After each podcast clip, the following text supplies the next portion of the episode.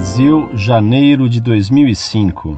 O leitor envia para nossa análise um artigo intitulado Dominando Jesus e Aposentando o Espírito, do monge beneditino Marcelo Barros, teólogo e escritor. Diz o texto: É difícil compreender que neste ano do jubileu, em contradição com todo o trabalho que o Papa João Paulo II está fazendo para a unidade das igrejas cristãs e a aproximação entre as religiões, alguém de Roma possa escrever e divulgar um documento, Dominus Jesus, com declarações e afirmações tão infelizes, tanto no plano espiritual e humano como doutrinal. Em primeiro lugar, a declaração parte da preocupação missionária. Jesus mandou pregar o evangelho a todas as criaturas.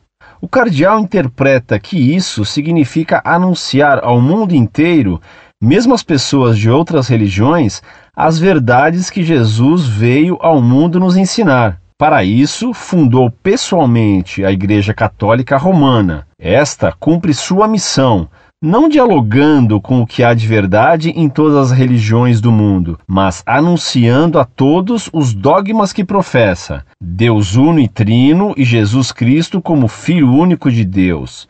Quem não conhece os evangelhos e lê este documento fica com a impressão de que Jesus Cristo é um professor de catecismo que veio nos ensinar uma doutrina sobre Deus. E agora o cardeal Ratzinger vem a público para dizer que nós não passamos no exame da fé, escrito ou oral. Em segundo lugar, esta declaração da Cúria Romana revela um intento de corrigir o caminho que hoje o Papa e as igrejas percorrem. O Papa tem pedido perdão por erros da igreja ou de seus filhos. O documento frisa que a igreja sempre foi fiel e perfeita no testemunho do Evangelho. Não há de que pedir perdão. Teólogos e o próprio Papa dizem que o Espírito de Deus atua em todas as religiões e não só no cristianismo. Esta declaração ensina que não é bem assim. Deus é católico romano. Embora tenha dado alguns sinais de presença em outras religiões, fez isso só para que as pessoas o descubram e entrem na Igreja Católica Romana. Quem segue outra religião está objetivamente em situação de erro e ilusão. Procura o que os católicos já encontraram. Terceiro ponto: o diálogo entre os diferentes caminhos espirituais tem se dado a partir da convicção de que ensina um livro bíblico. O Espírito do Senhor enche a terra inteira e, como contém todo o universo, conhece cada palavra humana e está presente em todas as culturas. A declaração de Ratzinger frisa de modo tão absoluto o caráter pleno e definitivo da revelação de Jesus Cristo que dá a impressão de aposentar o Espírito Santo. Quando fala do Espírito, é para dizer que está contido nas verdades que a Igreja ensina, a partir do aparato linguístico da sua cultura. Dá mais importância à expressão cultural da fé do que à própria fé, como atitude de vida e adesão a Deus. Como se Deus só falasse latim e só compreendesse quem estudasse a teologia romana. Em quarto lugar, o texto alude à famosa diferença entre fé e religião, ou, como o texto diz, crenças. A fé teologal é adesão à revelação de Deus, graça que vem do alto para nós. A crença em uma religião é caminho humano de busca do divino. O autor classifica a igreja como expressão pura e direta dessa fé revelada diretamente por Deus enquanto as outras religiões seriam buscas humanas que Deus não revelou. Ele pretende decidir dentro de quais canais atua a graça e para onde sopra o Espírito de Deus. Isso revela certa dose de megalomania. Nos evangelhos, a fé não é crer que Deus é uma, três ou mesmo quatro pessoas. Jesus diz à mulher cananeia ou ao centurião romano: tua fé te salvou.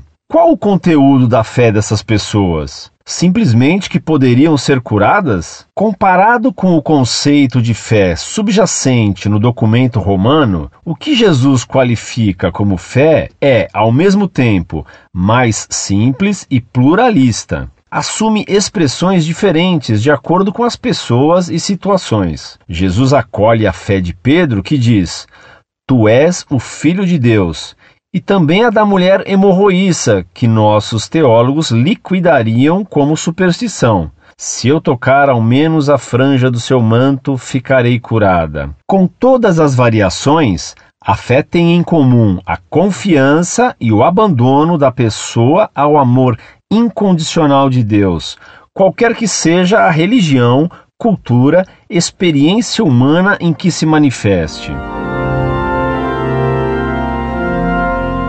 Meu caro Salve Maria, você me manda este artigo virulento e furiosamente herético do monge Marcelo Ramos, evidentemente querendo que eu comente. A declaração Dominus Jesus tem provocado muita revolta nos modernistas. Alguns que mantinham velada a sua mentalidade herética, agora a expelem com fúria vulcânica. Este é um efeito secundário excelente causado pelo novo documento do magistério romano. Lancetar o tumor modernista para que o pus da heresia saia do organismo eclesiástico. É o que nos veio à mente ao ler o artigo furibundamente modernista do monge beneditino Marcelo Barros, que se apresenta como teólogo e escritor, que você me enviou. O artigo se intitula Dominando Jesus e Aposentando o Espírito. O dito monge inicia sua duatribe contra Dominus Jesus, considerando que ela contraria tudo que o Papa João Paulo II tem feito pelo ecumenismo.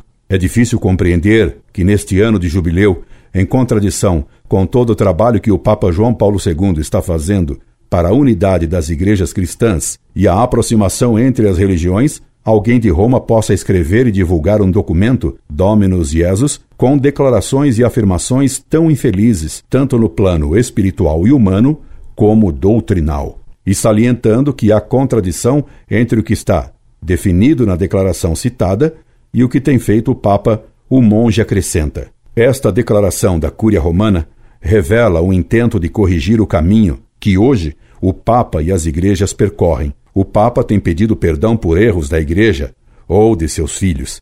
E note, meu caro, que o articulista diz que a Dominus Jesus não é documento proveniente do Papa, mas sim da Cúria Romana. Estaria o articulista insinuando que ela foi feita sem a autorização ou concordância do sumo pontífice? Se ele insinua isto, e outros também têm insinuado que o Papa doente está dominado pela Cúria, a insinuação é bem grave. Depois disso, o monge beneditino diz: a declaração parte da preocupação missionária. Jesus mandou pregar o Evangelho a todas as criaturas. O cardeal interpreta que isso significa anunciar ao mundo inteiro, mesmo as pessoas de outras religiões, as verdades que Jesus veio ao mundo nos ensinar. Para isso, fundou pessoalmente a Igreja Católica Romana. Isso deixa claro que o autor não crê que Cristo tenha fundado a Igreja Católica e nem que ordenou que ela evangelizasse todos os povos. Será que esse monge, que se diz teólogo, esqueceu que no Evangelho está dito: Ide e ensinai a todas as gentes, batizando-as em nome do Pai, e do Filho e do Espírito Santo?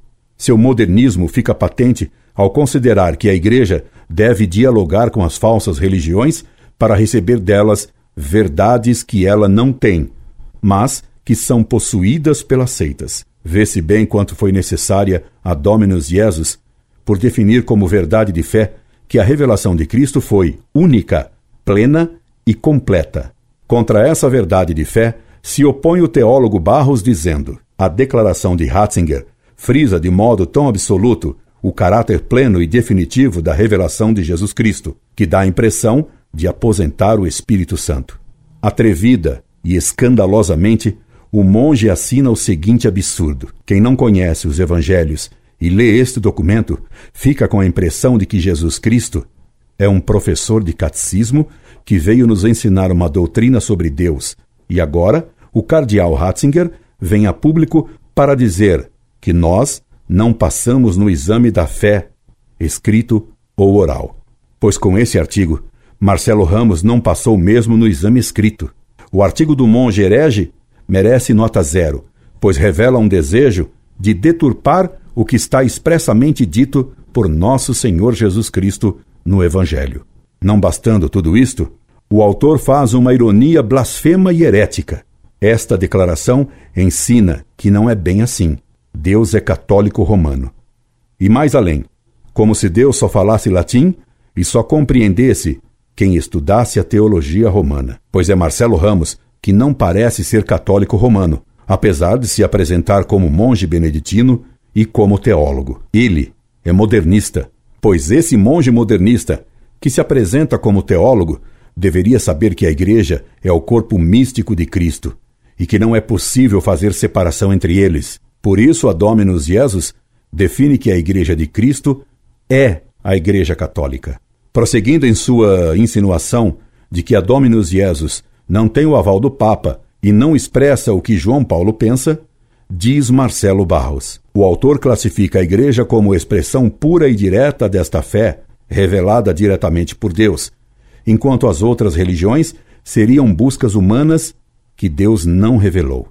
Ele pretende decidir dentro de que canais atua a graça e para onde sopra o Espírito de Deus. Isso revela certa dose de megalomania. Escrevendo isso, o autor atribui megalomania à própria Igreja, que é, e se afirma, aquela que Cristo estabeleceu para guardar o depósito da revelação, que já foi encerrada, e que tem a incumbência dada por Cristo de administrar os sacramentos que nos trazem a graça. Isso não é megalomania, é dogma, e quem não o aceita não é católico. Para o articulista, a fé não é a virtude que nos faz crer em Deus e em tudo o que ele nos revelou. Fé que só pode existir na igreja verdadeira.